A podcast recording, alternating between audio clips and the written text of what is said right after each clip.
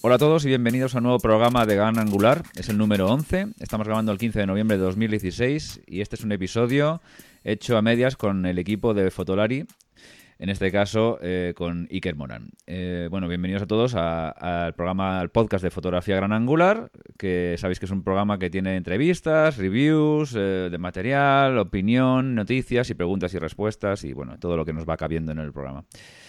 El contacto con el programa. Mi, Twitter es David. disculpad. mi Twitter es de arroba Calaveras que es la forma más, directa de hablar conmigo. Eh, el programa Gran Angular lo tenéis en Emilcar FM, en iTunes, en Spreaker y en iVoox. También tenéis enlaces en la web de Emilcar FM donde podéis dejar vuestros comentarios. Para preguntas y respuestas o sugerencias, mejor eh, un email a podcastgranangular.gmail.com. Con respecto a Fotolari, está en la misma web de www.fotolari.com. Ahí tenéis información completa del contacto y sus redes sociales. De todas maneras, el Twitter de Fotolari es arroba fotolari con mayúsculas. Y hoy nos acompaña eh, Iker Morán, de Fotolari. Eh, su Twitter es arroba Iker Morán con un guion bajo. Y bueno, pues bienvenido, Iker. ¿Cómo estás? ¿Qué tal? Aquí estamos una vez más. Muy bien. ¿Qué tal la quincena? ¿Mucho ajetreo?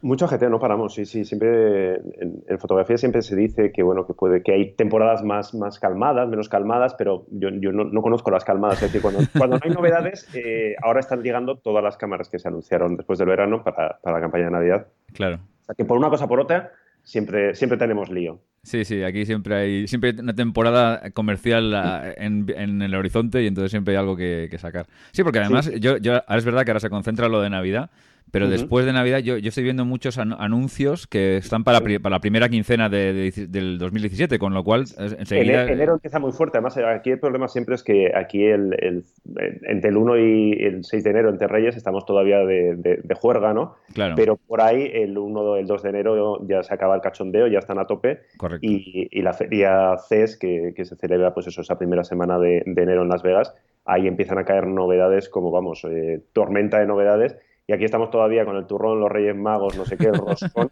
y yo el año pasado ya me, ya me comí el roscón en Las Vegas, en la feria esta. ¿Te vas a Las Vegas este año? Este año, mm, que yo sepa, de momento, de momento no. No sé si, si caerá por ahí alguna, algún viaje de, a última hora. Pero de momento lo que yo sé es, No, lo que sí empiezan a llegar ya son rumores de, cositas que llegarán en enero, tal. O sea que, pues eso, en cuanto. No hemos puesto el árbol de Navidad y ya estamos pensando en quitarlo y, el año que viene. O sea que imagínate el ritmo. Entonces, ¿este año te vas a Las Vegas o no lo sabes si vas a, ir? Veremos, veremos a ver si. De, momento yo creo que, no. Bueno, nunca se pierde la esperanza de que, de que haya eso, de que surja un viaje de última hora y, ya ven, la esperanza, me, refiero que tampoco es un chollo, ¿eh? muchas veces porque, porque más allá de que coincida con Reyes y tal, es un, es un parizón llegar hasta allí, son muchísimas horas de avión. Sí, es, muy largo, tres días, o sea, mm, cuando llegas te, te, aclimatas, te tienes que volver, o sea que, pero bueno, tiene, su gracia, es como una, es como la gran feria de tecnología aquí en, Europa está IFA, que no es lo mismo, pues, pues, pues, pues no es Las Vegas, ¿no? IFA, es en Berlín y está muy bien, es muy bonito, pero el, nivel de espectáculo y de tontería que saben hacer allí es, es, difícil de imitar en, Europa. Claro, sí, bueno, allí imagino que todo lo, lo, hacen más tipo show, ¿no? Sí, sí, sí, manejan muy bien. ¿eh? Es, cualquier cosita que, presenten, incluso cuando, cuando existía la, la PMA, que era, era la, la, fotoquina de Estados Unidos, y hace mucho que se integró ya con, con el CES. En la PMA yo me acuerdo la primera vez que fui hace muchos, muchos años, claro, estaba fascinado porque estaban presentando pues una cámara compacta muy, muy sencilla, pero oye, un espectáculo, o sea, te dan como unas ganas de comprarlo, de, bueno, pues eso, el, show yankee, ¿no? esa capacidad, esto que hacen tan bien, ¿no? De, joder, que, que, bien presentan todo y que bien te lo, te lo envuelven y tal. Pues eso, pero con, fotografía. Esto, esto es como cuando ves las estas, las keynote, las keynote de estas de, Apple, que siempre terminas diciendo, me lo tengo que comprar. aunque luego, cuando ves los precios ya te empiezas a, pensarlo, ¿no? Pero bueno, en un principio y te tengo que comprarlo porque eso tiene que ser mío, ¿no? me lo han vendido. Sí. es decir, todo ese espectáculo que hace casi lo que, lo que sea, es la noticia, casi es lo de menos, la, la noticia es el, es el espectáculo. Bueno, sí, de, de keynotes de, Apple se ha hablado bastante estos 15 días con el Sí, de hecho, luego hablaremos un poco de de, Apple y del nuevo MacBook y tal, o sea que... Que le están metiendo caña, estamos... Le, estamos, metiendo, caña a todos un poco, porque bueno, pero bueno, luego, luego hablaremos de él. Bueno, por cierto, ¿qué, qué tal va Fotolari? ¿Cómo, cómo vais? Pues hemos cumplido el, el, primer mes, el pasado día 10 creo que fue, que cumplimos el primer mes, eh, así a, lo tonto, ¿no? Comentamos en plan, joder, qué, rápido ha pasado el primer mes. Y, vamos bien, bueno, metiendo muchas horas, peleando mucho, agradeciendo mucho a la gente que, nos ha seguido desde que sabes de y, que, y los que se hayan incorporado nuevos. Y bueno, la verdad es que la respuesta está siendo bastante, bastante buena. A la gente le ha, gustado mucho el consultorio este que hacemos, el Hola que hace. Está muy, bien, está muy, muy desenfadado y muy loco. Nos están llegando un montón de preguntas. Hemos hecho alguna comparativa también en, vídeo y la gente le ha gustado. O sea que bueno, de momento no nos lo, no nos lo vamos a creer demasiado porque si empezamos a echar, nos empiezan a echar demasiadas flores, enseguida nos venimos arriba y nos lo queremos. Pero bueno, seguiremos, seguiremos ahí peleando y a ver si para, para, para el segundo mes ya nos compra Google algo así, damos un pelotazo y nos podemos ya está, y se acabó, se acabó. Es, el objetivo, ¿no? o sea que, pero bueno. No, no, está muy bien y yo siempre lo he dicho desde, el principio que, empezamos a hablar, que me encanta el enfoque que, le habéis dado a la web. Y luego los vídeos me encantan. O sea, el otro día mm. estuve viendo el de la Hasselblad, que hoy no vamos a hablar, no vamos a hablar de la Hasselblad porque es un tema un poco de nicho y tal, y bueno, ya hablaremos más adelante, pero... pero... Es una cámara que, dará que hablar. Yo creo que en 2017 hablaremos mucho de formato medio, porque, porque es lo que dices tú, es un nicho muy pequeñito, pero, y, muy caro, ese es el problema. Pues si fuera, si fuera, si estas cámaras costaran 2.000, 3.000 euros, se venderían como churros. Pero se está, se está animando, se está acercando un poquito al público. Claro, hemos pasado de los 25.000 a los 9.000, 10.000, que, o sea, que digamos sigue siendo una burrada de dinero, pero ya no es la burrada inmensa que era antes. Entonces... Exactamente, o sea, proporcionalmente es... Claro. Y claro, mucha gente, bueno, dice, bueno, claro, pero es que una 5D me cuesta 4.000 euros, entonces si le pongo la óptica y tal, es decir, que eh, hablamos de, muchos miles de euros, pero bueno, que las cifras ya no... Sí, sí, no, no, pero ya no, ya no ha sido, o sea, ya ha pasado de ser absolutamente inasequible a ser simplemente inasequible. Entonces, bueno... Exactamente, sí, sí, es un, paso. Y hay gente interesada, ¿eh? O sea, yo, muchos eh, profesionales y profesionales que quieren darse ese, ese ese gustazo. Estoy, yo hablo mucho con fotoperiodistas y más de uno me ha dicho, me encantaría tener una cámara de formato medio pequeñita para llevarme y para, si estoy haciendo un trabajo, hacer los retratos, por ejemplo, que da, porque las texturas, la profundidad de campo que dan estas cámaras al tener un sensor tan grande, es, es espectacular, es muy especial, le, da ese toque a la foto de tú ves la foto en plan, uy, esta foto tiene algo. Tiene algo. Eh, mm. eh, ese punto que, que le da. Entonces, hay un mercado muy pequeñito, pero yo creo que puede crecer y yo creo que con los movimientos de Hassel, de Fuji, veremos Pentax también, igual renueva ya su 645. Yo creo que en 2017 eh, veremos. Había siempre, siempre ha habido rumores de que Sony iba a sacar una cosilla muy compacta, muy de formato medio. Sería una locura, pero bueno, a veces Sony hace estas locuras y, anima, anima al sector. O sea que hablaremos, yo creo que hablaremos de la Hassel. A mí la frase, la frase que se me ocurre es que el formato medio es el nuevo full frame. o sea, porque es, el, horizonte que tenemos todos ahí diciendo, oye, y si tal, y si cual. claro, y luego marcas como Fuji, pues bueno, se han saltado este peldaño del full frame y han saltado directamente al, formato medio. Ya, eso es una barbaridad. es como, bueno, es como, es como lo, siguiente, ¿no? La siguiente aspiración, bueno, con mm hombre, yo creo que para, para, para, Fuji es como, es como tener un concept car, ¿sabes? Esto es como decir, es una cosa que sabes que no vas a vender mucho, pero como tengo esto, toda la demás gama se revaloriza, ¿no? Es una cosa más o menos así, o la marca se revaloriza, ¿no? sé Cierto, lo que pasa es que es una inversión tan, tan bestia de dinero la que que hacer para, desarrollar esto que... yo, tengo mis reticencias ¿eh? respecto a la, a la Fuji de, formato medio sobre cómo, cómo afectará al resto, de, al resto de la gama y más allá de lo que cueste la cámara, que es, es, la gran pregunta que todos nos seguimos haciendo y tal. Pero bueno, es mucho dinero. Fuji ahora mismo está económicamente está bien, tiene unos cuantos canales que le funcionan muy bien, pero veremos, veremos a ver cómo le sale, cómo le sale la jugada. La jugada. Bueno, en cualquier caso seguiremos informando de todo este tema del formato medio. Eh, mira, vamos a tratar unos cuantos temas que casi todos están sacados de, vuestra web y, o sea que cualquiera que quiera profundizar en el tema, pues nada más que tiene que ir a Fotolari y consultarlo un poco más. Pero em, yo creo que hay algunos que son muy interesantes y que a los oyentes les va, les va a parecer eh, de valor que nosotros eh, los, los, comentemos, un poco, exactamente. Y el primero que, he visto que a mí me ha llamado la atención es la noticia de que Sebastián Delgado, eh, Salgado, me he puesto, me, he puesto su apellido porque ya está. Es que, es que está delgadito el chico. Salgado, eh, fotógrafo brasileño, que es, bueno, es súper conocido, es archiconocido. Y además eh, hablamos de creo que de él hace en el último episodio que estuvimos tú y yo. Eh, le ha puesto una fecha de caducidad a la fotografía. Dice textualmente que no creo que dure más de 20 a 30 años. Mm, ¡Ah, Dios! ¡El apocalipsis! Ha sido, ha sido muy polémico. Yo a, Salgado es de estos que, le perdonas todo, ¿no? Porque, a ver, Salgado tiene, un, tiene una edad. Entonces, hay que entender las contexto de es una persona que ha trabajado con un sistema toda la vida, que de repente pues eh, todo, todo se, desmorona, ¿no? O sea, de repente que si Instagram, que si tal, que si cual. Entonces, eh, bueno, pues supongo que se le ha calentado la boca un poco y ha soltado pues, la, frase esta que todos hemos utilizado como titular. Entonces, es lo que dice que la fotografía, tal y como la entendemos, desaparecerá en 20, 30 años. A ver, es un discurso que en realidad no, no es nuevo. El, el señor Foncuberta lleva como 10 años dando la chapa con su tema de la posfotografía, que la fotografía ya no es lo que era, es decir, la fotografía ya no es un medio de comunicación en el sentido documental, sino en el sentido, pues, de sentido WhatsApp, ¿no? De, en, lugar de escribir una cosa, mandas una foto. Entonces, esa foto tiene un valor durante 10 segundos y después se va a perder y no, no va a quedar rastro de ella, ¿no? Hmm. Entonces, lo de Salgado va un poco, a ver, se le va bastante, bastante la pinza a, Salgado, pues que también dice que lo de los móviles no es fotografía.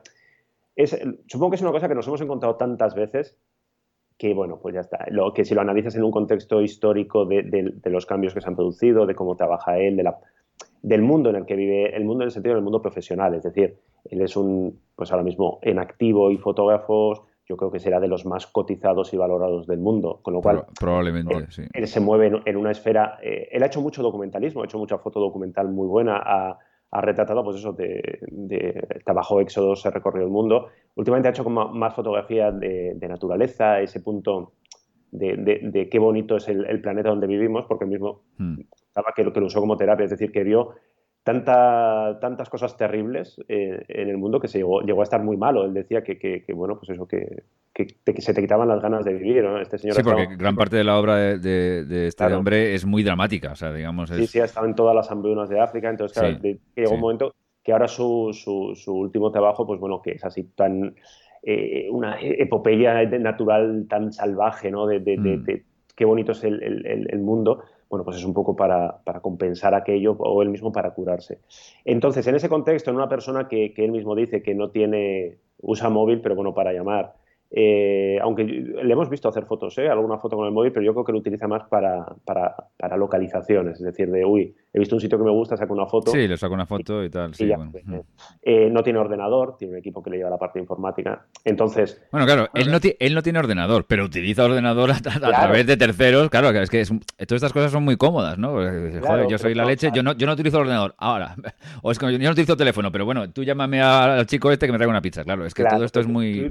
sí en realidad es un lujo. Tú imagínate que, nosotros eh, nos podemos permitir en plan, no, yo no tengo Twitter porque me lo llevan, es como claro, no, no, no, O, sea, o, no, tengo Facebook o no tengo tal porque tengo un equipo que me lo lleva. Entonces, él separa, supongo, la parte más eh, comercial, él, vive de, vender fotos, que se vende muy bien. Entonces, para eso, evidentemente, pues tienes que, tienes que estar en el circuito comercial, tienes unos requisitos técnicos, pero él su trabajo, supongo, él trabaja, eh, creo que lo comentamos el otro día, él trabaja con cámaras digitales, pero luego tiene, tiene un proceso muy raro, o sea, tiene un proceso de que lo filman, o sea, él saca la foto, eh, tiene un equipo que, que, la, bueno, pues que la edita, le pone sus filtros en blanco y negro, su, su grano, eso se filma, se pasa a un negativo de, de, formato medio y a partir de ese negativo de formato medio se sacan las copias en papel y se, y se archiva.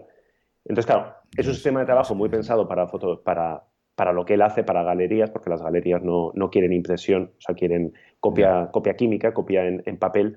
Entonces, una persona que lleva toda la vida trabajando así, que ha trabajado con Leica, que ha trabajado siempre con, con, película, bueno, pues supongo que todos estos cambios le descolocan un poco y él pensará, pues, yo dentro, como dentro de 20, 30 años, el día yo ya no voy a estar por aquí, pues mira, ahí os quedáis y, y os lanzo aquí el mensaje apocalíptico y que, y que os den, ¿no? Pues, pues, en parte, o sea, si yo reconozco, ¿eh? O sea, si esto mismo lo dijera cualquier otro iluminado, yo mismo sería, estaría con los cuchillos y llamándole vende humos y tal. Lo que, que Salgado es una persona como tan entrañable y, cuando hablas con él y te explica las cosas y demás, que es como me, cuesta muchísimo rajar de él. Aunque mm. bueno, ya está. Yo creo que es un poco la eh, la, la, rabieta del, abuelo Cebolleta, dicho con, todo el cariño y con todo el respeto, ¿no? De, dónde vais, chavales, con vuestros puñeteros Instagram y vuestros filtros de mierda, que soy Sebastián Salgado. Entonces, sí, claro.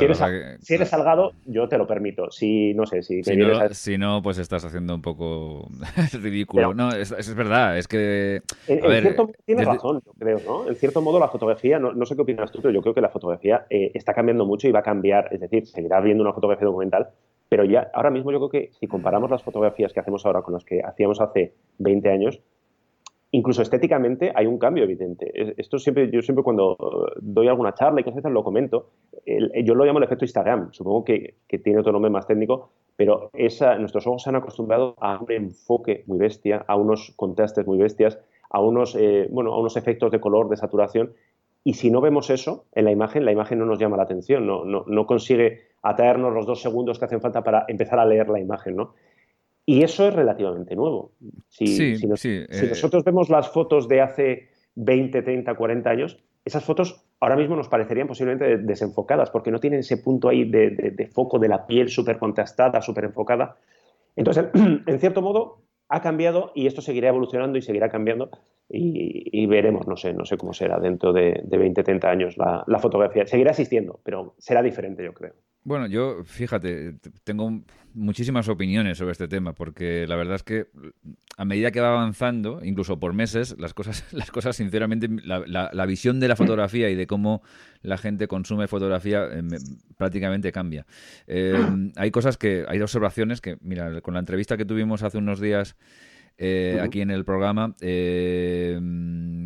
Rodrigo de Rivas nos decía que, que bueno, eh, sí, pero que, también es fotografía lo del, lo del móvil, ¿no? Que también tiene un valor y que también tiene un valor artístico, que también tiene un valor de composición, de preparación, y, y, es, al fin y al cabo el móvil es una herramienta. Entonces, esto es una cuestión de, de concepto, ¿no? O sea, decir, bueno, oye, ¿por qué no, por qué si tú lo haces con una eh, de formato medio es fotografía y si lo haces con una cosa que tiene menos calidad pero también te puede servir y también da una imagen, no es una fotografía. No, hombre, a mí eso me parece un poco mirar fuera del tiesto. Y luego eh, el tema de que sí, es verdad que eh, ahora tienen que ser, eh, las fotografías para llamar la atención tienen que ser técnicamente tal, tienen que tener mucha definición, tienen que estar más contrastadas, bla, bla, bla, porque nos hemos acostumbrado a eso y porque necesitamos captar la atención de la persona que nos va a hacer el like o nos va a poner el corazoncito en Instagram o lo que sea en, una décima de segundo y, y es verdad que si hay una cosa que es un poco tal, es más difícil. Pero lógicamente cada cosa tiene su contexto, ¿no? Y hay otro tipo de fotografía que, bueno, pues a lo mejor no está tan en, tanto en Instagram y tal, y va por otros, por otros derroteros, que puede tener otra, otra forma de, de, digamos, de, plasmarse. Ahora, mm, sí que es verdad que, claro, si tú quieres hacer algo que digamos que, trascienda y que, se, se, te, se, promocione en las redes sociales y todo ese tipo de cosas, tienes que adaptarte un poco a la forma de fotografía que hay. Eh, incluso a todos los niveles. ¿eh? Es que también, por ejemplo, en donde trabajo, en, mi forma de, o sea, en mi trabajo, eh, tengo que también un poco ir por ahí, porque como el, mío es una, fotografía que va a un, a un canal comercial, básicamente, y que se va a consumir casi en el noventa y tantos por ciento en, en web, necesito que haya ese contraste, ese impacto visual en las fotografías, porque si no mis clientes dicen, esto no, no, tiene tirón, esto no va, esto no, no, funciona. Y es así, o sea, es verdad. O sea, no, y, no, y no van a Instagram, o sí van a Instagram, pero van a, nivel particular por, por, por, mis... Es que en realidad es aplicable a todo. Yo, yo, yo, soy periodista y los periodistas sabemos que el titular hay que usarlo para llamar la atención y muchas veces nos pasamos de rosca con eso y los titulares quedan como quedan pero es, es, nuestro gancho, ¿no? Digamos que es nuestro, es nuestro HDR, ¿no? De, eh, hazme caso, estoy aquí. y una vez que tengo enganchado, pues bueno, ya te cuento lo que te quiera contar. Bueno, pero pasa con la fotografía y pasa con eso, con, con, los textos periodísticos y pasa un poco con todo. Pasa con las portadas de los libros, con las portadas de los discos, es decir, hace falta un gancho. Entonces, eh, sí, la herramienta, Salgado decía, por ejemplo, que, que contaba que en la, la película, el, documental que le hicieron, eh, da a entender, él trabaja con una 5D Mark, no sé cuánto, y da a entender que, bueno, se mostraba como sorprendido, porque decía, es que el documental me lo estaban grabando con la misma cámara que yo utilizo para hacer fotos, con lo cual ya no es una auténtica cámara de solo fotos. Pues, insisto, son reflexiones que hay que entenderlas en el contexto de, un señor de una edad con, unas vivencias y con una experiencia eh, tal. Pero sí, sí, yo en este sentido estoy, estoy de acuerdo con lo que dice, con lo que dice Rodrigo. Yo siempre le pincho mucho con, con lo de cómprate una cámara de verdad, no sé qué. Pero eh, evidentemente, o sea, de, si hace fotos, es una cámara y me da igual que sea una caja de zapatos, que sea un, un, iPad o que sea. Aparte, que es una cuestión de tiempo. Al principio todo sorprende. Los móviles, en su momento también nos sorprendía la gente haciendo fotos con el móvil, también nos sorprendía la gente, eh, en vez de usando el visor, usando la pantalla. Eh, todo al principio sorprende mucho y llegado un momento, ¿qué, nos dice que yo que sé, que el siguiente Apple Watch o, el siguiente reloj que sea no va a llevar una cámara? Ya, ha habido cosas con cámara, ¿no? Pero que no va a llevar una cámara y que alguien le da por hacer un proyecto de fotografía de, urbana de esta callejera con el reloj y lo peta y es, no sé, o sea, es que además, es que además, eh, no, yo sé, no sé si estás de acuerdo tú conmigo que, la, cámara del móvil es, es, el, aparato fotográfico que más ha evolucionado en los últimos años, porque si tú haces una comparación entre la Canon 5D Mark III y la Canon 5D Mark IV, a, nivel, a nivel de calidad fotográfica no hay tanta diferencia, por no, decir, por no decir que hay muy poca diferencia. Vamos, yo sería casi incapaz de distinguir una fotografía de la otra hecha con una cámara o con la otra. Luego sí, el enfoque, bla, bla, bla, lo que tú quieras, pero la que es la calidad fotográfica, poca o, prácticamente inapreciable. Sin embargo, eh, eh, la cámara de un móvil, eh, o sea, de hace tres años a la de hoy,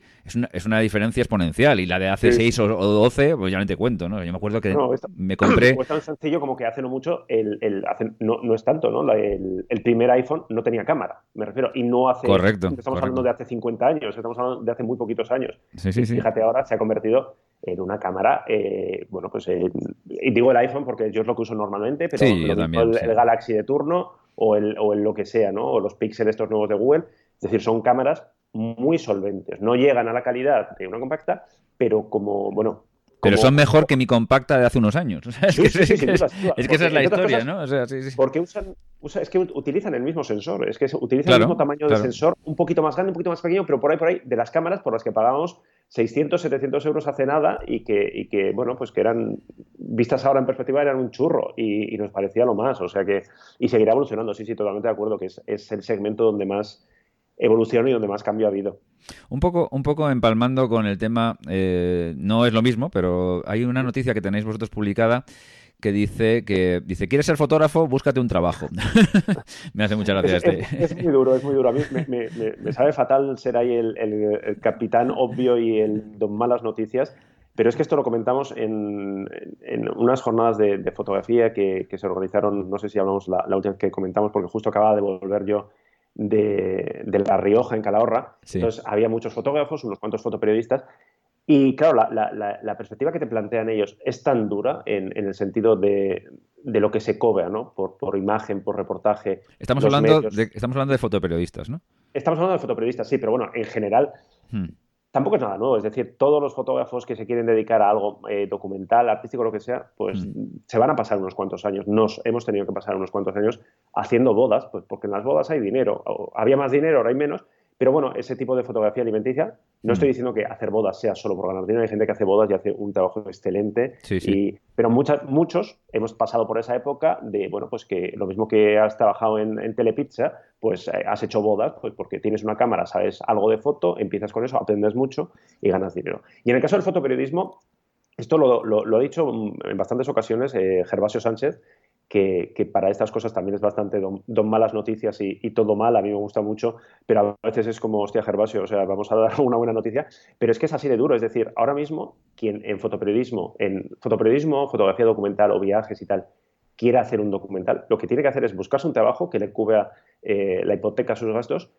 y en sus vacaciones o como se lo monte, eh, conseguir un dinero y hacer ese proyecto y luego si sale, si lo vende tal, pues enhorabuena, pero, pero tiene que, yo creo que tiene que planteárselo como, como, bueno, pues como una inversión, como algo que haces eh, a, ver qué pasa, pero que posiblemente no consigas rentabilizar. O sea, no es que lo tienes que hacer por amor al arte, pero no, o sea, si aplicas criterios de rentabilidad económica a la fotografía documental, pues es muy desesperante, porque es que eh, no es una forma de hablar. En, los fotógrafos que estaban trabajando por libre en, en Siria, eh, no recuerdo qué periódico, posiblemente todos los periódicos de España, creo que les pagaban como una cosa como 50 euros una crónica con fotos desde Siria. O sea, me refiero, Claro, es que con esas cifras y con esos números, con esa perspectiva. 50 pues, euros una crónica desde Siria. Sí, sí, sí, Grandes diarios españoles, ¿eh? O sea, no, no, estoy hablando de la hoja parroquial de. O sea, te, estás jugando, te estás jugando la vida.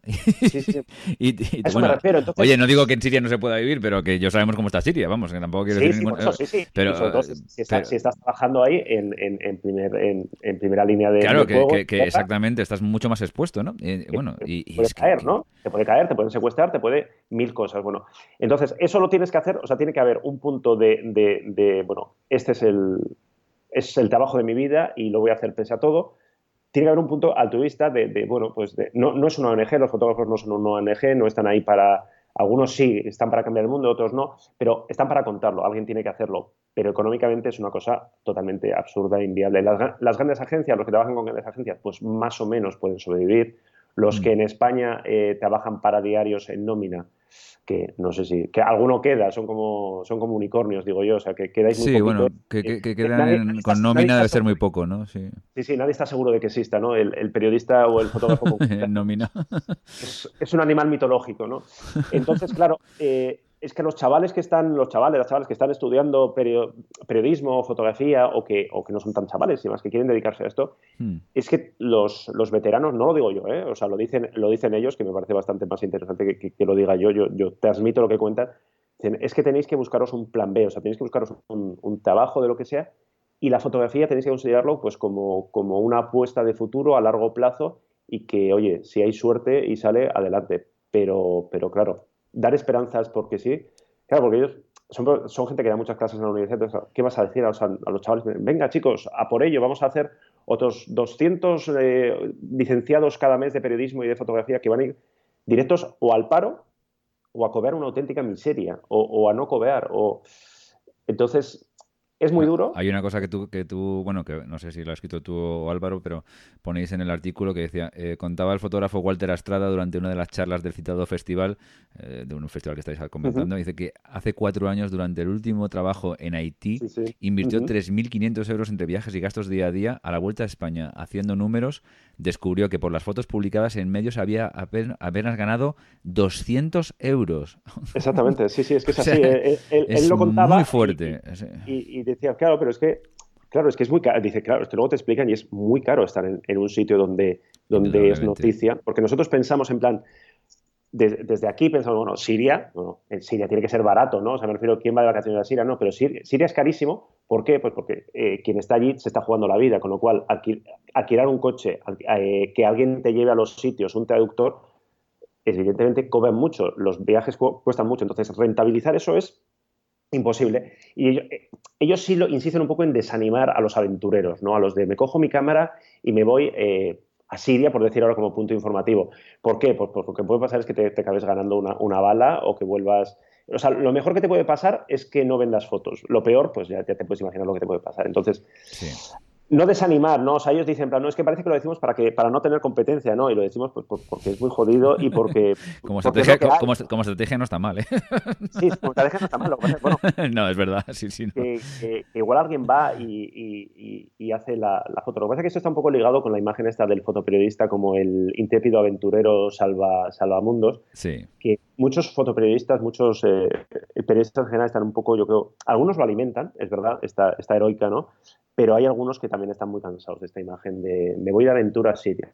Pues mira, vete de aventura a, yo que sé, a escalar el Everest, pero no vengas, a, no vengas aquí porque, porque es que te, van a matar o te van a matar o, vas a acabar liando alguna y no tiene ningún, no tiene ningún sentido. Así que hay una frase... un trabajo todos y, mira, a, hacer fotos. Y luego hay, una frase demoladora que, del artículo vuestro que pone un país o planeta en el que, el que se gana más por una foto de un bolso de Instagram que por un reportaje jugándose la vida en Siria tiene que se tiene que ir necesariamente a la mierda. Es, buenísimo. Es, buenísimo.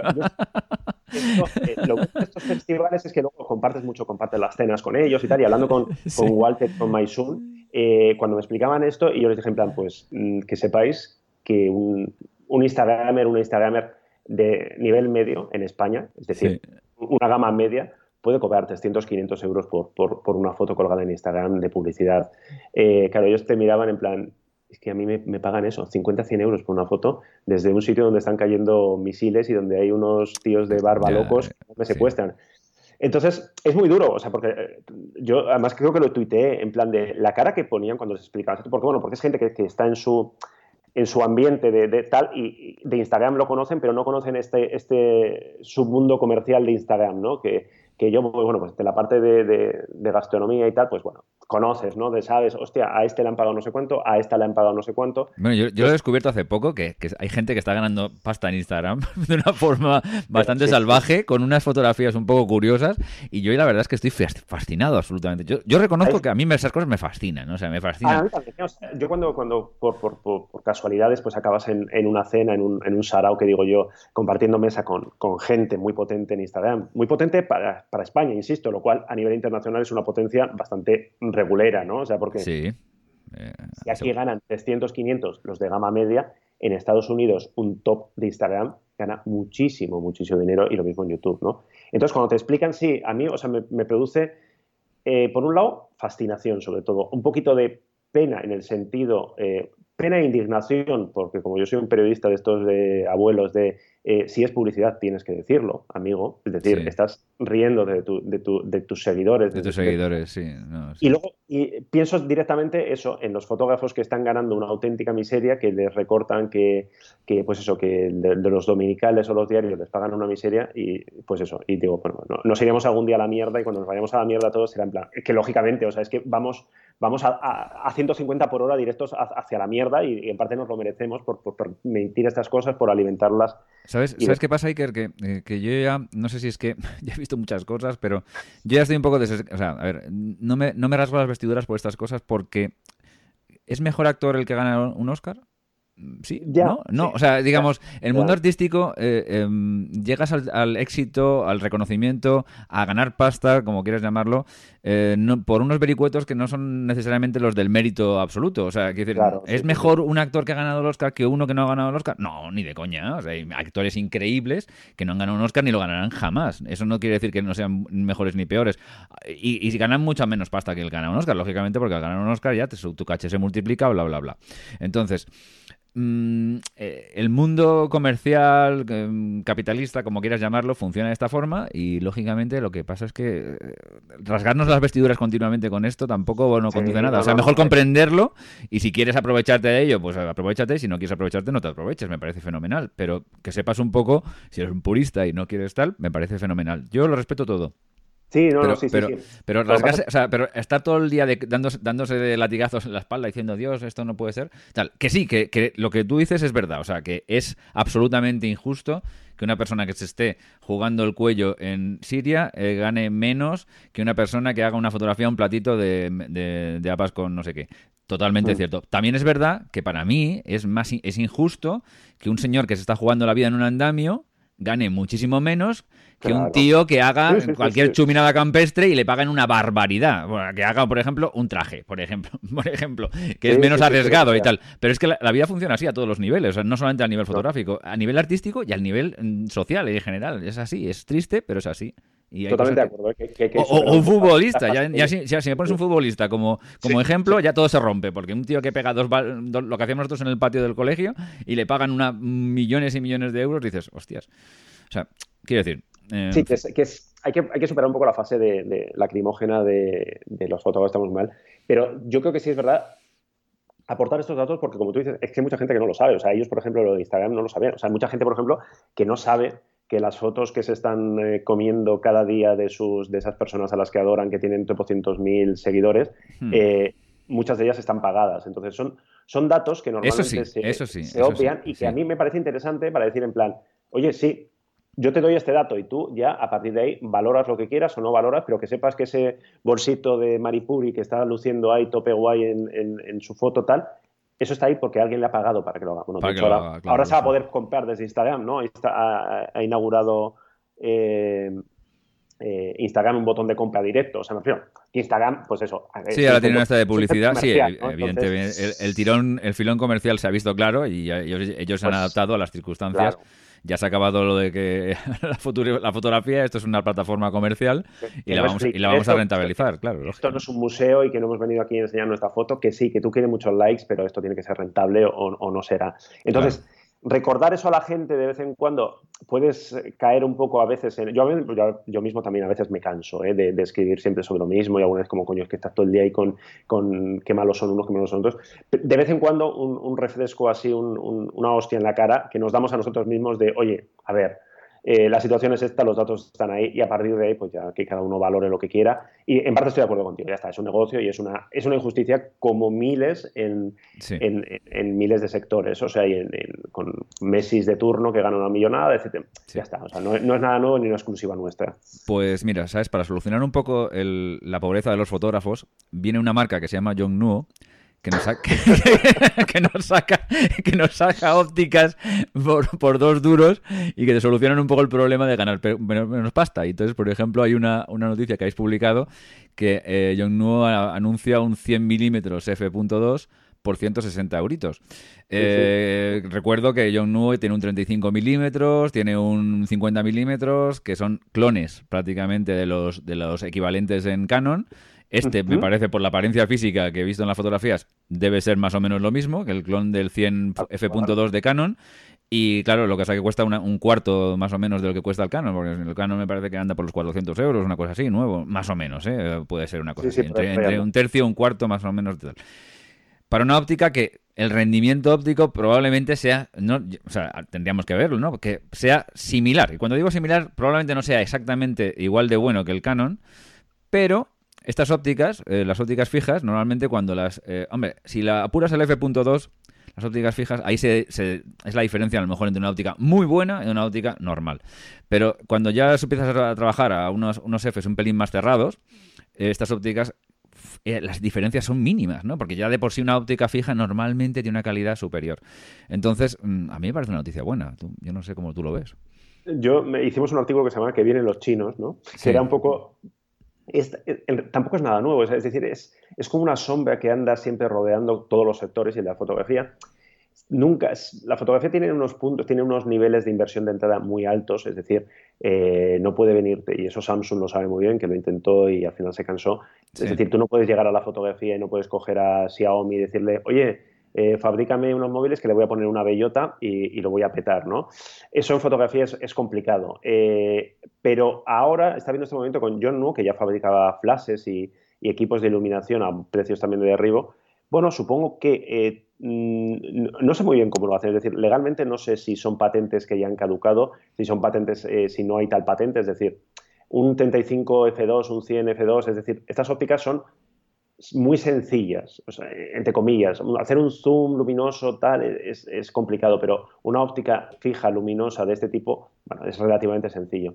Entonces, yo no sé quién las fabricará, no sé si John no tiene fábricas de ópticas, no sé si las mismas fábricas de ópticas, esto pasa muchas veces, que las fabrican para Canon y Nikon, pues tienen, oye, si te sobran 50.000, me las pones a mí. Esto pasa con los móviles, pasa con las cámaras Ahora ya no tanto, pero en su momento con las cámaras compactas había modelos que tú veías eh, la Casio, la Canon y la Nikon en mm. compactas de zoom largo y era como, hostia, estas son, son primas, o sea, han salido del mismo sitio.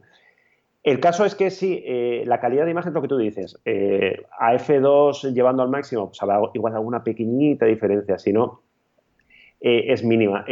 yo no he podido probar todavía ninguno, estamos intentando conseguir, porque con esto pasa siempre el tema de la distribución. Es decir, tú te lo compras, si te sale bien, eh, has triunfado. Si tienes algún problema, asume que te lo vas a comer. O sea, sí, bueno, está claro. Los gastos de reenvío... No, no, no, esto si te sale mal lo tiras, ya está, porque no, hay nada que hacer con esto. Es como pasa alguna vez con, los móviles chinos, ¿no? Con las marcas estas, pues con que tienen unos precios de arriba, entonces si te sale bien es perfecto, si te sale mal, pues eh, lo siento chicos, esto es un juego y la, ruleta ha salido esto. Hmm. Y pasa también en el caso de, aparte de John Nuo, aquí, a mí casi más interesante que los John Nuo, esto es la, la cámara micro 4 tercios que ha presentado Xiaomi, eh, que en teoría va a estar a la venta en Europa, veremos si llega a España, y que evidentemente es un refrito de muchas cosas. Es una cámara que se parece un poco a las Leica T, que tiene un sensor que posiblemente haya salido pues, o de Sony o Panasonic o de vete tú fabricante, ópticas que también eh, pues alguien las ha fabricado, porque Xiaomi, el fabricante de, de, móviles y de, bueno, de móviles y de cocederos de arroz, y en China es una potencia, ¿no? Eh, yo no, no, sé si tiene, eh, si tiene factorías, si tiene fábricas para hacer ópticas. Entonces, bueno, es una cosa que genera, genera mucho, o sea, sobre todo en, los eh, aficionados que llevan muchos años, genera desconfianza, ¿no? Porque es como, este es un mercado muy marquista, ¿no? Entonces, no, yo quiero una Nikon, yo quiero una Canon, yo quiero una Sony, yo quiero una Xiaomi. Mm, mm. Es, es, raro, ¿no? A Samsung, Samsung se dio, se pegó el gran batacazo en fotografía, bueno, porque Samsung es como es y no tuvo paciencia de aguantar, ¿no? Pero mucha gente se acercaba a las cámaras de Samsung y era como que eran unas cámaras muy buenas y con una relación calidad-precio espectacular, pero decían, es que es Samsung, ¿no? Ya, sí, bueno, estamos lo de siempre con la marca de Exactamente. Dentro de unos años, cuando, cuando la generación que ya ha superado, o sea, que, que no, o sea, que no sepa lo que es Kodak, que sepa lo que es Kodak, pero que Kodak tampoco le diga nada, que Nikon y Canon sean dos marcas, pero que sean dos marcas más, pues bueno, y que hayan crecido con otras marcas, pues igual esta, esta idea de los John o Xiaomi y tal, pues bien. De momento ahora es casi una anécdota. Yo, la gente que se lo compra eh, suele estar bastante contenta, nadie se lo compra como, bueno, pues se lo compra para probar, ¿no? Todo el mundo yo creo que, a ver qué pasa, ¿no? Pues como son 100 eurillos, pues dice, pues mira, lo pruebo, si me sale mal me fastidio, si me sale bien, pues eh, a triunfar y, me compro otro. De hecho, ahora están diciendo que, van a presentar el 8514. Ah, eso me tiene fascinado, porque fíjate, lo, del 100.f, o sea, F.2, pero si es un 85F 1.4 me tiene muy fascinado porque no sé qué, va, qué han copiado exactamente. Porque, bueno, es un, eh, clásico, es un clásico también el 85.1.4, es el, el eh, clásico ¿cuál? De, de, retrato, no sé qué. No, pero es que el, el, 85 de Canon es el 85 F1.8 y luego tienen el 85 F1.2. Entonces el 85 F1.4 no sé cuál es. ¿Y, Nikon no lo tiene? ¿Nikon no tiene 85 ah, Porque esto es a lo Nikon tiene un 85 F1.8, si no recuerdo mal. Y luego es que hay, por ejemplo, de Sigma, eh, que es muy famoso, el, el, 1.4, y, y, pero es que no realmente ahora mismo no estoy seguro si Nikon tiene o no tiene, pero, pero no sé qué, qué patrón han copiado, y eso me tiene muy interesado, o sea, porque fíjate, los, hasta ahora estaba muy claro lo que estaban haciendo, ¿no? Más o menos lo que tú decías, eh, patentes antiguas o bla, bla, bla, no, no sabemos, pero bueno, estaba claro. Pero si es un 1.4, o han desarrollado ellos algo ya nuevo, o han copiado otra cosa. A lo mejor han copiado de Sigma, no lo sé. O lo están desarrollando para... Casualmente, casualmente Sigma acaba de sustituir el antiguo 85F1.4 por el nuevo ART, ¿no? Pero... no, va a ser igual porque el Sigma va a costar, andar cerca de los 1.000 euros, yo creo. No, no, no, no, el antiguo, pero el antiguo, quiero decir. El, antiguo, ah, que sí, ah, digo que casi, digo, pero bueno, si copia, bueno, ojalá, ojalá copien el Sigma, porque el Sigma, el antiguo, es buenísimo, o sea, es una, es una maravilla. la conspiración tuya, ¿eh? me gusta, me gusta. Sí, sí, sí, no, no, no, a mí me tiene totalmente fascinado esto, fíjate, yo te quería, sí, sí, sí, no, no, me tiene muy, muy interesado. Yo, yo, yo tengo una experiencia con esta marca y, empecé por los flashes, ¿no? Eh, muchos compañeros míos, eh, sobre todo de Estados, Unidos, empezaron a comprarlos y tal, y al principio recelabas porque ibas con tu tus flashes Canon, carísimos, ¿no? Pero bueno, carísimos. Pero súper caros, extra caros. Pero carísimos, eh, que la gente igual no sabe, carísimo hablamos de 600, 700 euros. El exacto, exacto, una barbaridad de, caros y, y, y te permitías permitir uno y, luego y poco más y, entonces tal. Entonces, em, en mi trabajo se utiliza mucho el, el multiflash, o sea, poner varios flashes por muchos lados y tal y cual. Y claro, lógicamente decías, joder, ¿cómo voy a comprarme dos o tres flashes? Es que es, que es una barbaridad. al fin y al cabo es un chorrillo de luz. Que, es, que es, una, es, voy a gastar dos mil pavos aquí en, y entonces empezaron a, comprarse estos, estos, estos flashes y dije yo, joder, un día dije, bueno, todo esto, esto es una tontería, vamos a probarlos, porque al fin y al cabo es luz. No es, o sea, no es lo mismo que si estás hablando de ópticas, que ya la calidad del cristal, no sé qué. Esto dices, joder, esto al fin y al cabo es luz. Entonces, los, los probé, me compré uno y dije, contra. Pero es que ya dije, me compré cuatro, cinco, seis, no sé cuántos tengo ahí en la bolsa. tengo, una bolsa llena de bichos de esos. Se me han caído de, de puertas, o sea, de puertas, yo los pongo muchas veces en, el quicio de la puerta, en la parte de arriba, y, se me han caído, o sea, sopotocientas veces, se me han ido desmontado. Los No, o sea, todos funcionan. Te aseguro que todos funcionan. Tienen leches, los trato, los trato a patadas tienen leches, tal, y me han costado, no sé si, no sé si llegado ni siquiera a ninguno de los 100 euros, cuando el Canon me cuesta 500 o 600 pavos, el, equivalente. Sí, sí, entonces, sí, entonces, dices, ¿qué demonios? O sea, ya están, algunos están perdiendo potencia, lógicamente, y bueno, pues joder, es que tienen tres o cuatro años, de tres años por lo menos la mayoría de, un... están, trillados, ¿no? Es verdad que los coges y el acabado no es lo mismo. No, no, pero, pero es un flash, a mí qué más me da, que tengan... o sea, para, trabajar, tío, es que de verdad... Es que entonces, que, dices, oye, yo estas, estas ópticas, a lo mejor sí, es verdad, si eres un retratista y estás todo el rato con un 100 o un 85 trabajando intensamente, a lo mejor dices, joder, me, merece la pena comprarme el, el, el X.1 o 2 o lo que sea de Canon, porque lo estamos en lo de siempre, lo que es para trabajar y necesitas una calidad y una fiabilidad, sí, pero, joder, con lo de los Canon, lo de los flashes de verdad que no, ¿eh? De verdad que no. Yo Tú necesitas un disparo de todos los flashes y ya está. Si necesitas igual que tengan una recarga muy rápida, tal, pues igual eso sí que te lo va a dar. sí, a lo mejor para un tío de, retrato o boda que necesita, que necesita un flash muy intenso y muy tal y que no le falle nunca. Pero yo de verdad, eh, Iker, no me han fallado nunca. ¿Sabes lo que es nunca? Y el, nunca. El color, porque muchas veces el flash lo complicado es hacer que el, ajuste de color que sea constante, es decir, que si te pega el, cebollazo a no sé cuánto, pues que el siguiente sea a lo mismo. Eso pasa mucho en estudio, ¿no? Sí. hay gente que trabaja también.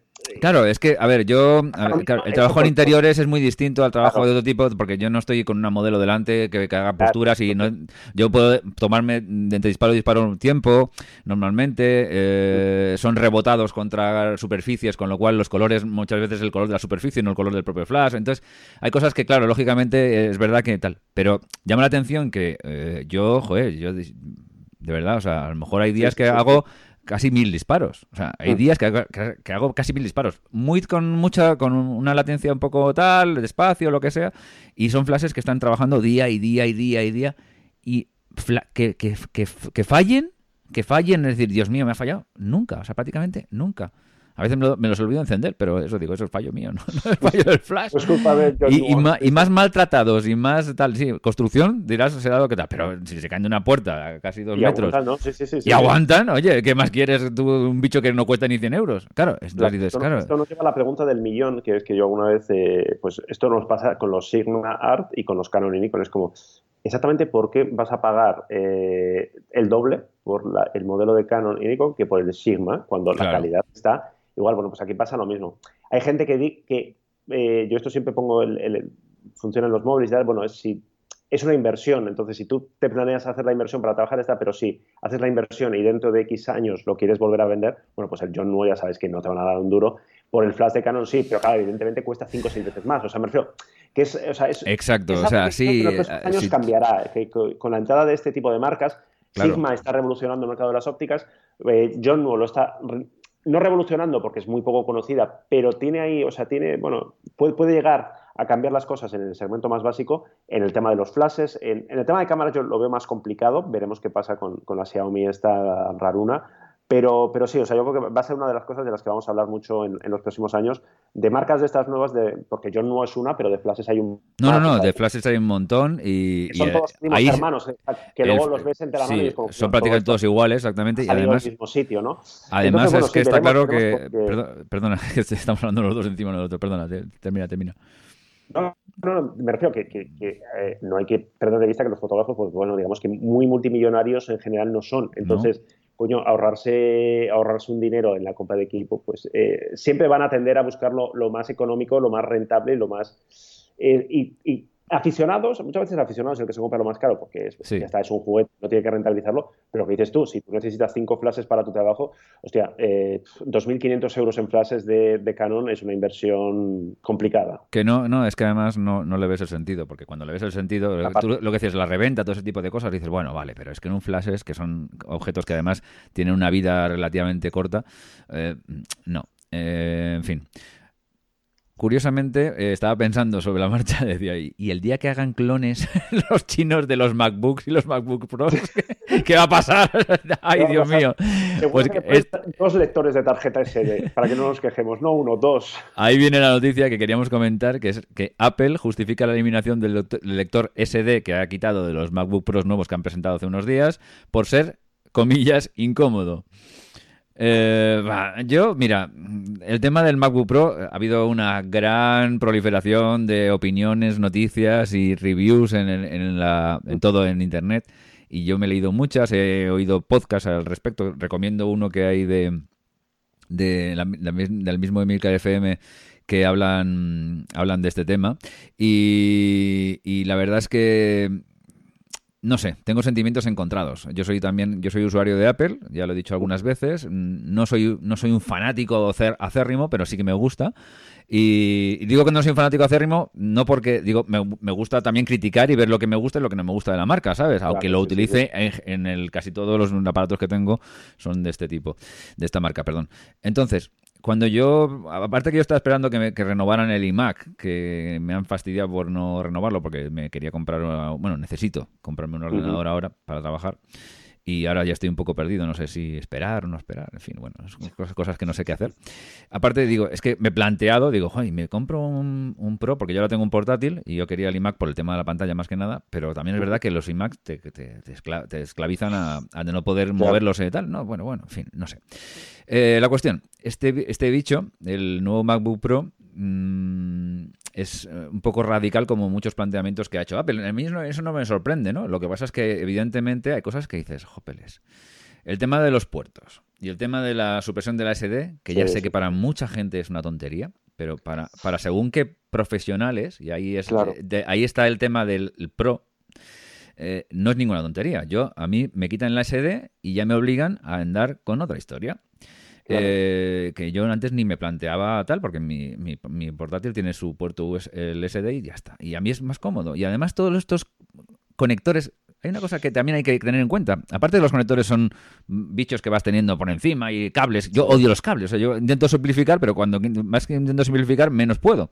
Y ahora con este ordenador me han fastidiado de nuevo, ¿no? entonces, entonces, además de eso, es que hay cosas que el rendimiento de lectura de las cosas, que yo no sé, esto habría que ser un poco más científico para tenerlo claro, pero el rendimiento de lectura de las cosas, a medida que vas poniendo conectores y adaptadores y todo ese tipo de cosas, yo creo que no funciona exactamente igual que un lector que va directamente al ordenador. A mí es, no sé, a lo mejor me estoy equivocando de, plano. Pero... Apple decía, precisamente al eliminar el SD, decía que hay lectores mucho más rápidos externos por, la, por el tipo de conexión que llevan que el lector que ellos pueden integrar. Entonces, era un poco el argumento de pues quien necesite esto, pues que se compre un ultra rápido de que vaya a la conexión USB-C y, va a ser más cómodo. Pero no, yo estoy totalmente de acuerdo contigo. Yo, yo, llevo el, yo también soy usuario de Mac, llevo el MacBook, el, el Air, el último, y, y, ahora estoy temblando porque es como, coño, como me quiten la tarjeta SD en el, en el siguiente, claro, yo uso este pues por una cuestión de, para lo que yo hago. Para moverte y todo eso, claro. Photoshop, Lightroom, un poco de Final Cut para editar algo de vídeo y sobre todo mucho texto, eh, me va muy bien porque es muy ligero, eh, va muy rápido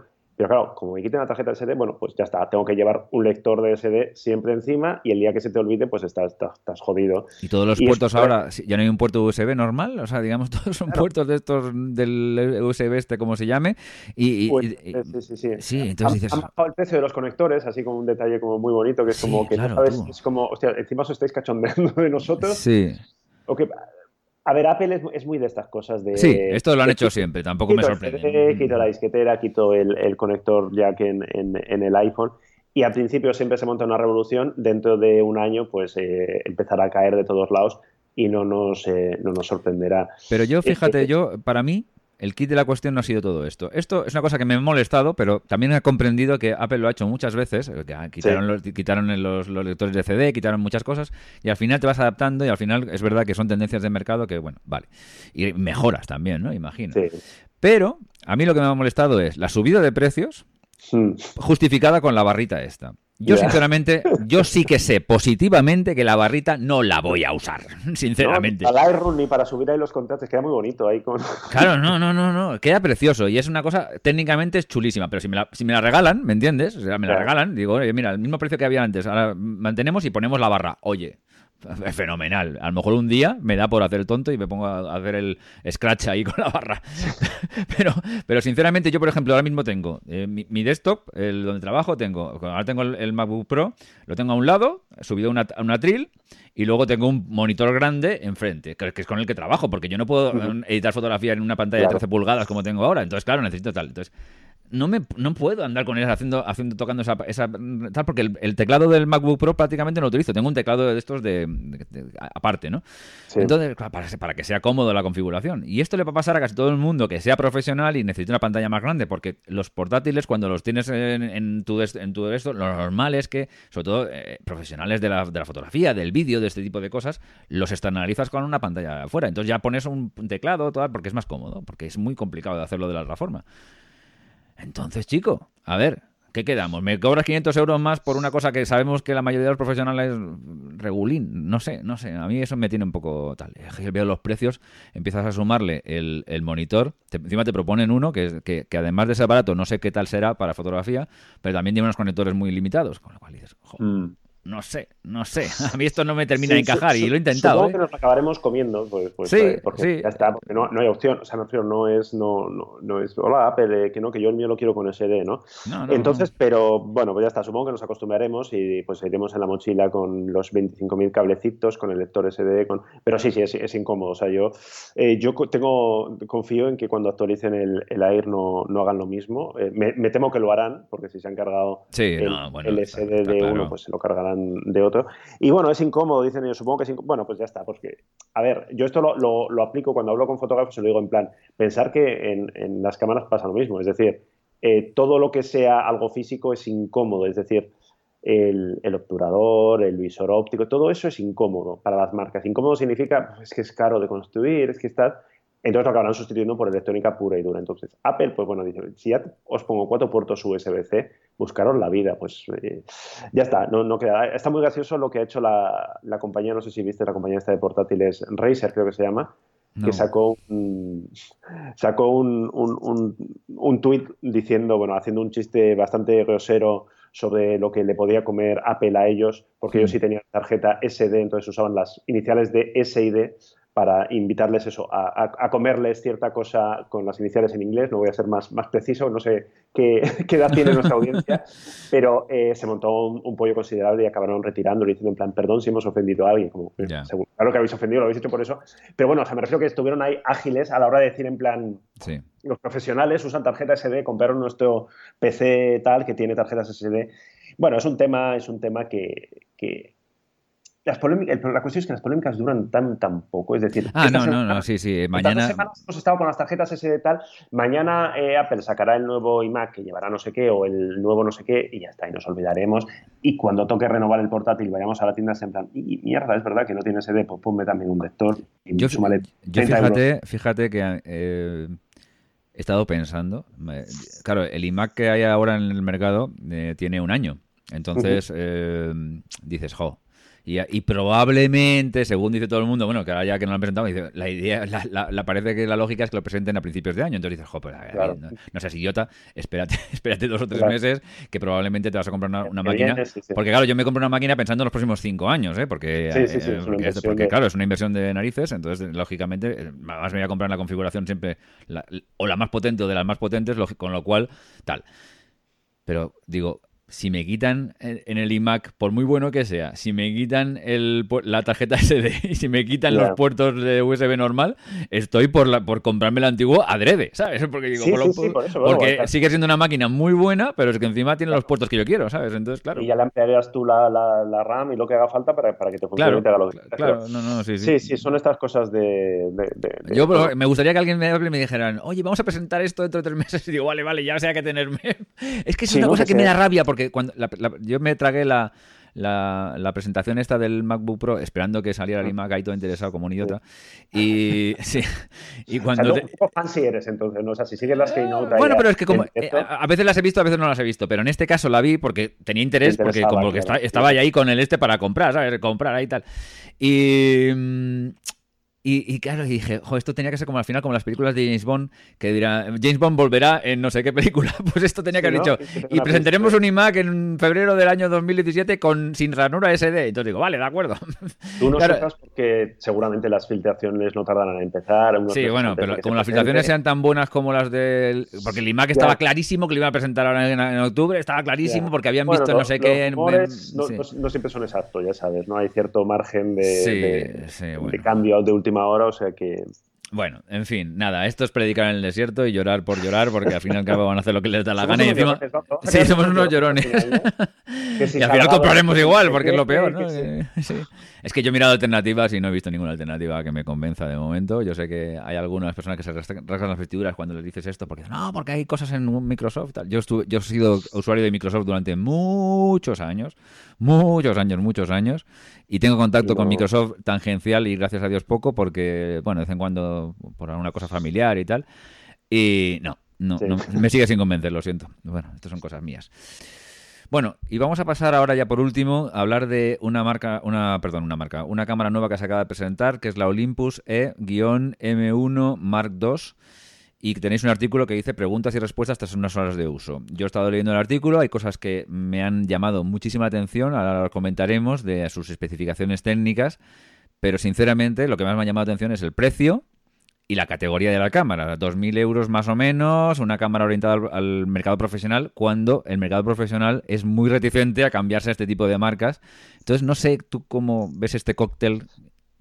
Estuvimos, a ver, la, la cámara está muy bien, realmente. La cámara, si, si, la comparas con, o sea, es una evolución evidente en todos los niveles de velocidad, agilidad. Calidad de imagen igual es lo que menos evoluciona, porque bueno, la M1 y las anteriores ya daban muy bien. Esta mejora un poquito, pero donde sobre todo se nota es en el tema de, de enfoque, en el tema de ráfaga. Eh, no sé si viste las especificaciones que tenía, la ráfaga de 18, fotos por segundo. Una barbaridad. Bueno, lo, de la ráfaga, lo, de la ráfaga, sí, lo de la ráfaga es brutal, porque en RAW, pero lo de los 6,5 pasos de estabilización, o sea, me tiene, me, tiene, me tiene, loco, me tiene loco. O sea, es una, Esto, es, combinando el estabilizador que tiene el cuerpo con, con el del, con el sí, sí, sí, imagino.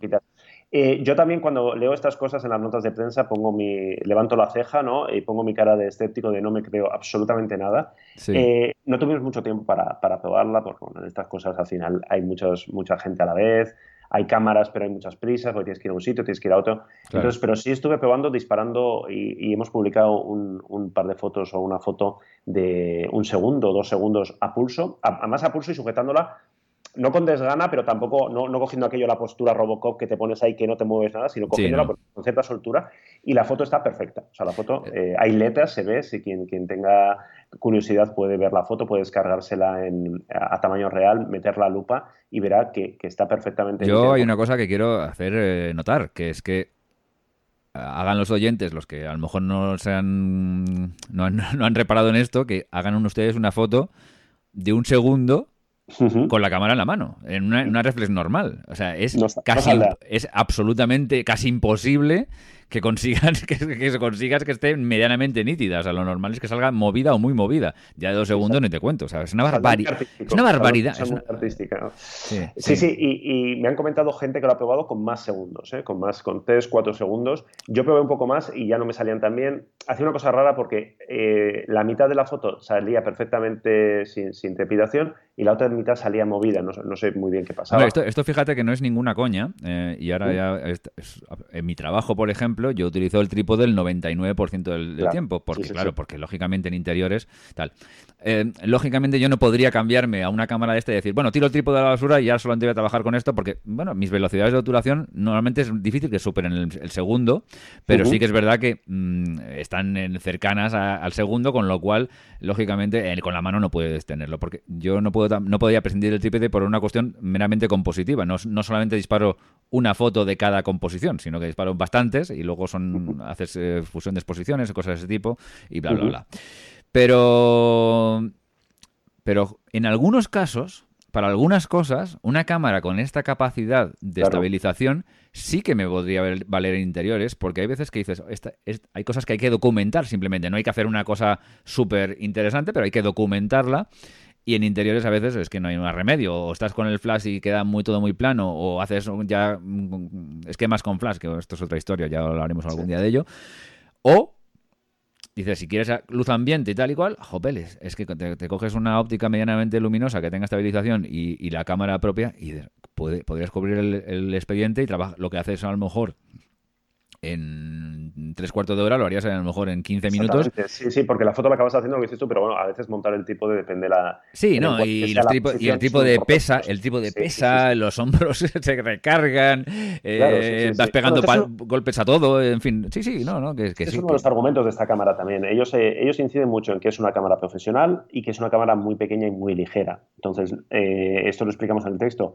Es verdad que es muy pequeña y muy ligera comparada con, pues, con las reflex, pero no es solamente una cuestión de que le quites el espejo, es una cuestión de que el, sensor es eh, la mitad de tamaño del formato completo, con lo cual las ópticas pueden ser la mitad de, no sé si la mitad, pero pueden ser mucho más pequeñas. Es decir, si tú ves un teleobjetivo muy luminoso de, de Olympus, que en Nikon, Canon pentas, es decir, cualquier reflex de formato completo, o incluso en Sony, que no tiene espejo, pero también es formato completo, hmm. es un teatro enorme. Bueno, pues aquí son, pequeñitos por el, tamaño del sensor. Tiene sus ventajas y tiene sus inconvenientes. Hmm. Y lo que decías de profesional, esa es la discusión de siempre, ¿no? La pregunta es, ¿esta gente, eh, esta, gente esta, cámara se la van a comprar eh, profesionales o se la van a comprar aficionados, muy aficionados que quieran darse el, lujo. Yo estoy convencido de que profesionales trabajarán con ella porque ya estaban trabajando con la M5 Mark II.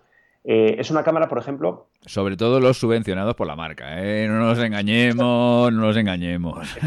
Sí, sí, sí, no, yo, soy el primero que soy crítico y, muchas veces en, sin micrófonos y en petit comité, a muchos de ellos es como, a ver, amigo, en confianza, tú estás trabajando con esto porque te están dando el material y porque es a tu disposición. Si no, eh, yo es la pregunta, es la pregunta que, les intento hacer a muchos.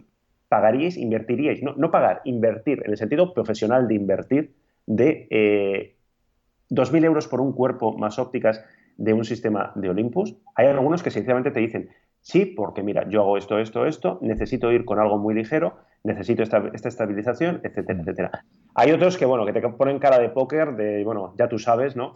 Entonces, a ver, Olympus sabe, o sea, lo que pasa es que es una cuestión de, metas. Olympus eh, pues aspirará a llegar a un porcentaje X del mercado profesional, supongo que son conscientes. A mí lo que me da mucho miedo, me da mucho miedo porque son cámaras muy buenas, porque Olympus lo, ha hecho muy bien, porque luego son gente maja, la gente de, Olympus de España, que los acabas conociendo a todo el mundo y son gente muy maja que trabaja mucho y que le pone muchas ganas. Entonces, eh, el problema es que ya pasaron por algo parecido. Es decir, cuando se lanzó la E1 o la E3, se vinieron, lo que yo les digo, se, se, vinieron arriba con todo, empezaron a decir que iban a acabar, a desbancar a Nikon y Canon. Y era una cámara muy buena, era una cámara muy rápida, con ópticas, lo que pasa es que, claro, luego abandonaron ese sistema, abandonaron la reflex, tuvieron ahí un periodo de crisis muy bestia. Entonces, no es lo mismo, esta cámara está mucho más evolucionada, detrás hay un sistema, detrás hay tal, pero a mí me da como el miedo de, hostia, no, igual no apuntéis tan alto, es decir, dejar, o sea, no, no, vayáis a deporte porque sabéis que muy poca gente va a hacer deporte con esto, pero por muchas cosas, no solamente porque... No, en deporte lo veo inviable hoy, hoy por hoy, ¿eh? vamos. Lo que, lo que las marcas muchas veces hacen los oídos sordos cuando tú les explicas cosas, no ya por el... el están estrenando también un sistema de, de, servicio técnico profesional, que es muy importante. Es decir, eso sí, eso es importante. Una cámara profesional no significa que dispare 18 fotogramas por segundo, significa que si deja de disparar 18 fotogramas por segundo, esta cámara está en servicio técnico mañana, está a la vuelta pasado mañana y mientras tanto yo tengo otro cuerpo. Claro, exacto, eso es lo importante. que si hay un partido de fútbol, tú vas a tener un chiringuito con objetivos para dejarme o con un servicio de, atención directa. Eso es lo que les falta. Sobre todo para el, profesional que está en la calle o que está haciendo, cubriendo eventos o cosas de ese tipo. lógicamente es, casi imprescindible que tengan una cosa de este tipo porque claro, es que si no es imposible. Olympus y Fuji se están poniendo las pilas con esto y son conscientes, pero hay una cosa que es muy complicado y que hace falta muchos años y mucho dinero para cambiarlo y es lo que yo siempre les digo, es que cuando tú eh, yo no, porque yo no cubro este tipo de eventos, pero cuando hablas con gente y te dice, no, es que yo sí estoy cubriendo un partido de fútbol o una rueda de prensa o lo que sea, hay un argumento que es muy, muy tonto, pero muy válido. Es decir, si se me acaba la batería. El del compañero, claro. El compañero tiene esa batería de Canon, sé que lo va a tener, o va a tener el cargador, o si, si la óptica se me cae, la va a tener. Si vas de outsider con un sistema muy válido, pero que igual eres tú el único, pues igual te encuentras con... como no llevas, un, no llevas todo por duplicado, se te cae la cámara al suelo por lo que sea y estás perdido. Y ya no has cubierto la esta y, esto no, hay claro, no, hay, no hay gráfica que lo mida, no hay eh, estudio de mercado, no hay PowerPoint de cifras que, te lo cubra. Pero cuando hablas con los fotógrafos, y yo creo que muchas veces a las marcas les falta hablar con los fotógrafos que no trabajan con ellas, porque ellos tienen el, eh, feedback, pero solamente de los fans. Es decir, eh, Olympus escucha a sus usuarios, no, escuchas a tus usuarios. Fuji escuchas a tus usuarios y Nikon y Canon lo mismo, pero como son las que mandan, pues no, se nota tanto. Pero si Fuji y Olympus hicieran el esfuerzo de coger a alguien de Canon y Nikon, sentarle y decir, en plan, ¿tú por qué trabajas con esto? Descubrirían que hay ciertas cosas que, no es una cuestión de enfoque, que no es una cuestión de, de rafa, que no es una cuestión, es una cuestión de pequeños detalles muy tontos la autonomía, por ejemplo, la autonomía ha mejorado muchísimo la Olympus y es un tema que, que, Fuji y que Sony tienen que cuidar porque con una autonomía de 300 disparos no vas a ningún lado. Bueno, pues esta Olympus yo hice creo que 700 fotos y todavía aguantaba, ¿no? Estaba ya ahí. eso es una buena eh, noticia porque la, autonomía de las mirrorless siempre es uno de los, de los caballos de batalla, ¿no? hace unos días hemos estado, hemos estado grabando un vídeo que saldrá, saldrá nada un día de estos de, de la Nikon D3400. Es una cámara, una reflex de 600 euros. Es la cámara más sencilla de, Nikon. Tiene una autonomía de 1200 disparos por carga. Sí, sí, sí. Entonces, claro, yo la pregunta que, además creo que lo comentamos en el vídeo, hola señores de Sony, señores de Fuji, el modelo más sencillo de Nikon aguanta 1200 disparos. No podéis, o sea, no podéis presentar una cámara, decir que es profesional y que la autonomía sea 300 disparos. no, no, eso es inviable. Es que o vas cargando con 25 baterías, que no hay forma de hacerlo, o nada. Son este tipo de, detallitos. Por cierto, hemos publicado que se ha hablado mucho del enfoque de pasando a Fuji. De, Olympus tenemos ganas de probarlo también. Hemos enfrentado la Nikon D500 contra la Fuji X-T2 eh, centrándonos en el tema del enfoque, porque la Fuji ya hemos dicho que enfoca muy, muy bien, hmm. pero tenemos curiosidad, oye, pero que enfoca muy bien significa que es capaz de enfocar como, como una Nikon de 500, que sería ahora mismo la, la reflex APS-C más rápida, y lo hemos comprobado y quien tenga un ratillo, porque hemos hecho ahí un vídeo de estos largos nuestros de 12 minutos, que nos hablamos un montón y, y nos vamos de paseo con ella. Y la conclusión es un poco eh, lo que, bueno, lo que mucha gente te reconoce, incluso quienes trabajan con Fuji, es como, la Fuji enfoca muy bien, y tú te esfuerzas y consigues las fotos y no se te escapa ese coche o ese corredor. Pero hostia, con Nikon es mucho más sencillo. Claro. O sea, es que, es es tú ves el sistema de enfoque movimiento y es como, joder, es que son muchos años, es que son, son muchos años evolucionando con unos sistemas de reconocimiento tal, y, y enfocan muy, muy, muy bien. Entonces, Fuji y Olympus, yo lo, lo comprobaremos, ¿eh? pero yo creo que les pasa un poco lo mismo, ¿no? Que están ahí como peleando para llegar a alcanzar lo que, eh, lo que estos ya lo tienen muy bien controlado. Entonces, y, yo, tal y como veo esta cámara, fíjate, en mi caso, ¿eh? eh a mí esta cámara, con unas especificaciones de este tipo, mmm, cuesta la mitad, ¿eh? y, y, digo, y digo, hombre, vamos a considerar tener, va a comprarla como un segundo cuerpo para ir haciendo este tipo de trabajos complementarios que me, que, me, que me pueden, es verdad, me pueden hacer ganar tiempo, me pueden hacer ganar eh, esfuerzo y tal y cual. Y a lo mejor eso es una forma de entrar. Eh, decir, bueno, mira, oye tal, pero es que claro, si yo me tengo. O sea, lo que tengo clarísimo es que aunque me haga, no, no 6,5 pasos, aunque me haga 25 pasos de estabilización, a 2.000 pavos no me lo compro. O sea, porque es que además no solamente son 2.000 pavos, son 2.000 pavos más todo, eh, todos los accesorios, objetivos, bla, bla, bla, bla, bla, bla. Y claro, no, no. Y esto, y bueno, y yo no soy un profesional que lleve una locura de material, que yo conozco algunos que llevan el triple que lo que llevo yo, o necesitan el triple lo que llevo yo, y, bueno, pues ya estamos, ¿no? Porque claro, si tú tienes miles y miles y miles de euros en, material, el, moverte y, cambiarte es complicado. Y luego con todas las razones que tú acabas de decir, ¿no? Que, evidentemente todas tienen muchísimo peso, ¿no?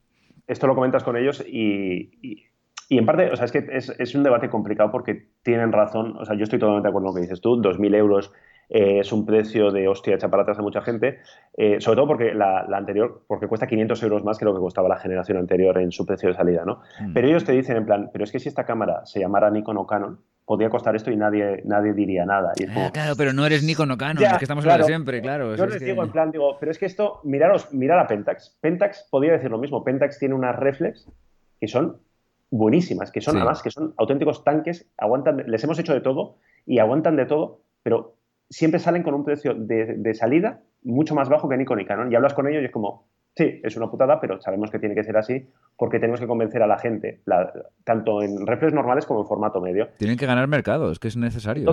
ahí está el debate, ¿no? Es, es que si no vale eso, la gente no lo considera profesional, pero si vale eso, mm. asustamos a profesional. O sea, es un. A ver, es, muy duro, es muy injusto. Yo siempre les digo en plan, no, no, pero sí es, sí es muy injusto. O sea, si yo se entiendo perfectamente y es una putada de, de tener que estar repitiendo este debate cada vez que sacáis una cámara y estaréis hartísimos.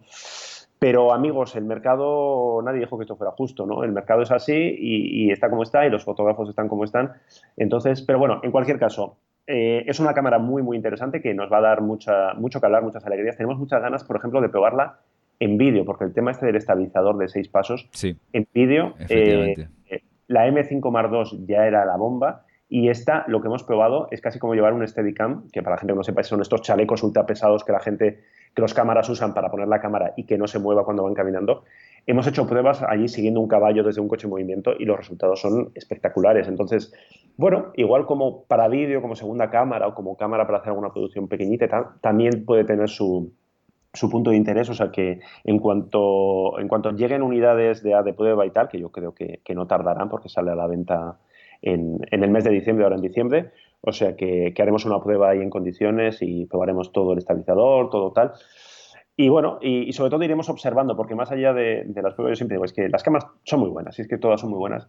Casi llega un punto que a mí me interesa más ver la reacción de quienes se la compran o quienes no se la compran que el punto de decir enfoca muy bien, enfoca muy mal o enfoca debería mejorar. ¿no? claro, no, no. Esto lo bueno es hablar con una persona que ya la utilice a nivel intenso, ya no decir profesional o no, pero que intenso y entonces ya te empiece a decir, mira, pues esto sí, pues esto no. Esto es lo que hablamos, creo que hace unos días de, las, reviews estas de un año de, uso, ¿no? Que los coches, ¿no? Estas son, los 100.000 kilómetros. los 100.000 kilómetros son, son ultra necesarias. Bueno, de aquí instamos a las marcas de las cámaras que nos dejen cámaras para hacer reviews de este tipo. Yo no tengo ningún problema, ¿eh? Si Limpio, si Limpio me deja una durante tres o cuatro meses, yo la voy a utilizar todos los santos días. O sea, que no, no, tengan pues ningún problema que, lo haré. Nosotros sería un problema, porque yo, claro, yo tengo dos manos. O sea, puedo usar dos cámaras como mucho a la vez. O sea, no, no podría tener, hacer los 100.000 kilómetros de todas, ¿no? Mm. Pero por eso que nosotros, eh, a mí simplemente, o sea, cuando hay un usuario, además cuando un usuario consciente, un usuario que ha pagado por su cámara, que la usa, que te destaca lo bueno, lo malo, no el usuario fan, no el usuario mm. embajador, sino el usuario real que te va a decir lo malo. A mí me interesa mucho, cuando veo a alguien con una cámara diferente, eh, le cojo por banda en plan, oye, cuéntame, cuéntame qué te parece, y además te dicen, oye, pues esto sí, pues esto no, pues no lo volvería a hacer, o sí, o mm. estoy esperando lo siguiente. Yo creo que muchas veces las marcas les falta ese punto, ¿no? Que eh, sobran embajadores y falta con, eh, mensajes y, comunicación con usuarios reales, propios y de la competencia. Pues sí, pues sí, pues nada. Eh, es el ¿Podemos hacer, podemos hacer un día, ¿no? Como un debate con embajadores, sería interesante. Oh, sería fantástico, sería fantástico. Tú, tú, que conoces a muchos embajadores. ¿Te buscas un embajador? Sí, sí, sí, por favor, sí, sí, por favor. un, debate en sentido constructivo, no más allá del chiste. No, no, no, no, no, no, pues sí, no, no, yo, yo, yo estaría encantado de ser embajador de alguna marca. También lo digo que si alguien me quiere embajar, yo me dejo embajar. diciendo, yo creo que un par de ya te han, te han tachado, pero bueno. no, no, no, pero puedo cambiar de opinión. ¿Eh? lo juro, lo juro, me vendo fácil. No, no, pero que, sí, sí, por favor, si, si, tienes algún embajador a mano así tal que le apetezca, eh, estaremos encantados y además todo constructivo, ¿eh? todo constructivo y desde, desde el, juego limpio, sí muy buenos amigos son, son, son embajadores de estos con, sentido común, que digo yo que son cero fanboys y que dicen lo bueno, dicen lo malo. O sea que, mira, intentaré lanzaré la caña a alguno y a ver si les engañamos y los traemos y, charlamos porque será muy interesante. Estupendo. Oye, eh, bueno, nada más decir a, mis, a los oyentes que mm, hemos dejado en stand-by de momento el concurso. No es que se vaya, el concurso que tenemos de fotografía en Instagram, no es que se vaya a suspender, sino que estoy reconsiderando eh, el formato, ¿vale? Eh, tener un poco de paciencia lamento decir esto sobre la marcha porque yo sé que hay gente que mandó fotografías en el último concurso y eh, me gustaron, la verdad es que fueron muy, eran muy bonitas. Eh, pero estoy reconsiderando el formato porque he notado que hay cosas que no funcionaban del todo bien. Entonces, bueno, mejor eh, una retirada a tiempo que, que, que cagarla de, por, de, por, vida. Entonces, lo, lo haremos, lo volveremos a reactivar, pero de otra forma, con otra mm, con otra mecánica y también me gustaría que tuviera algún tipo de recompensa, además de sea la típica recompensa de eres el ganador, ¿no? Me gustaría que tuviera algún tipo de premio, aunque fuera una, una cosa un poco simbólica.